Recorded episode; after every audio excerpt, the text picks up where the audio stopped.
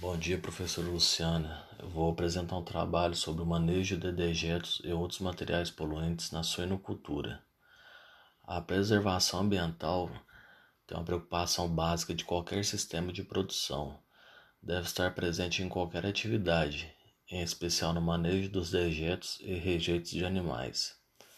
É, prioritariamente, os dejetos devem ser usados como adubo orgânico, respeitando sempre as limitações impostas pelo solo, água e planta.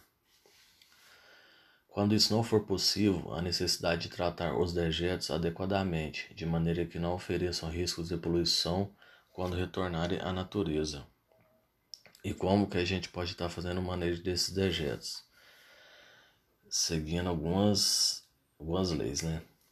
É estabelecer um projeto de coleta, armazenagem, tratamento, transporte e disposição dos dejetos de acordo com as características da propriedade. E quando houver área suficiente para o uso dos dejetos como fertilizante orgânico, construir esterqueiras para armazenamento do dejeto, com tempo de retenção mínima de 120 dias, recomendado pelos órgãos de fiscalização ambiental. É, não havendo área suficiente para recebimento de dejetos, maximizar e valorizar a produção de lado ou composto para atender a capacidade de absorção da propriedade e tratar o excesso de acordo com a legislação.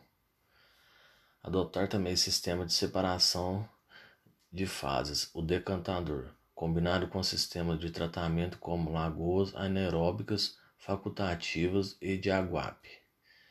É, dimensionar o decantador de acordo com as características dos dejetos e da vazão diária e as lagoas, através da carga orgânica gerada diariamente. Utilizar tecnologias de tratamento dos resíduos, tanto na fase líquida através de sistema de lagoas, para a remoção dos nutrientes e do odor, quanto da fase sólida através do processo de compostagem ou geração de biogás.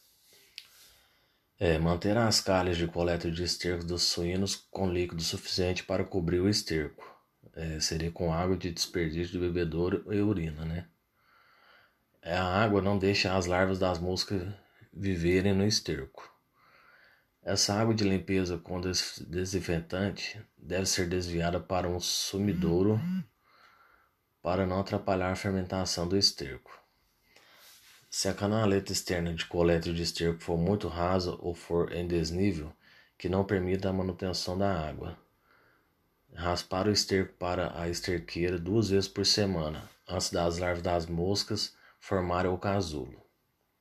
O esterco misturado à maravalha, usado na maternidade ou em outras baias de animais, deve ser destinado à compostagem em leiras cobertas com lona plástica ou em composteiras construídas em alvenaria. Agora eu vou falar um pouco sobre o uso desses dejetos como fertilizante. A segurança sanitária é um item também que deve ser levado em conta na reciclagem dos dejetos.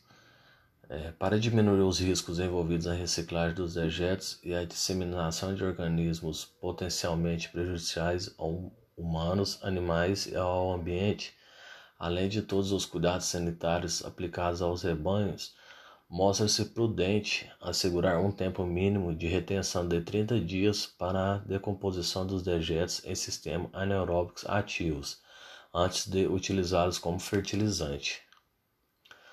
O reaproveitamento dos dejetos como fertilizantes na propriedade requer área disponível e distanciamento dos corpos de água. O exemplo: rio, córrego, açude, nascentes, lagoa e etc. A disposição do resíduo no solo deve obedecer aos seguintes critérios: proceder à análise do solo, seguir as recomendações de segurança sanitária, não ultrapassar a capacidade de absorção do sistema solo-planta, utilizar técnicas adequadas de conservação do solo e procurar utilizar o plantio de espécies exigentes em nitrogênio e fósforos.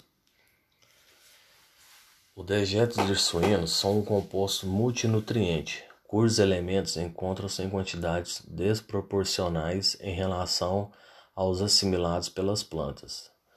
Quando os dejetos são aplicados ao solo com base na demanda total das plantas de qualquer um dos elementos NPK, os demais geralmente estarão em excesso.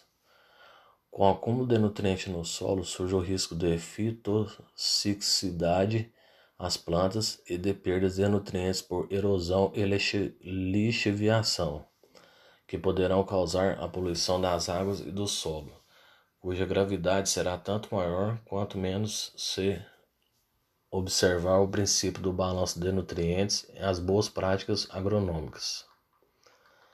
Agora vou falar um pouco sobre a geração de energia pela biodigestão anaeróbica dos dejetos. O gás resultante da digestão anaeróbica dos dejetos, o biogás, pode ser utilizado na produção de energia. Utilizando o processo de produção de gás como lona de PVC colocada sobre o depósito de dejetos.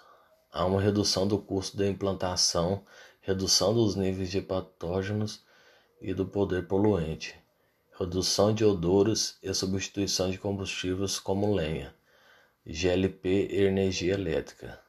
O biogás pode ser utilizado para aquecimento de aviários, banheiros e instalações para suínos. Em referente aos outros materiais poluentes, como que devemos agir? Os materiais poluentes como lixo e embalagem também devem ser objeto de preocupação seguindo procedimentos adequados de armazenamento e disposição. E o que devemos saber sobre isso? Armazenar em recipiente com tampa, é, frascos embalagens usadas de medicamentos e desinfetantes ou outro produto veterinário, encaminhando-os a postos de coleta locais ou regionais. E, e para finalizar, é, dar destino adequado a todo lixo produzido no sistema de produção de forma a não causar nenhum dano ao meio ambiente. Basicamente seria isso.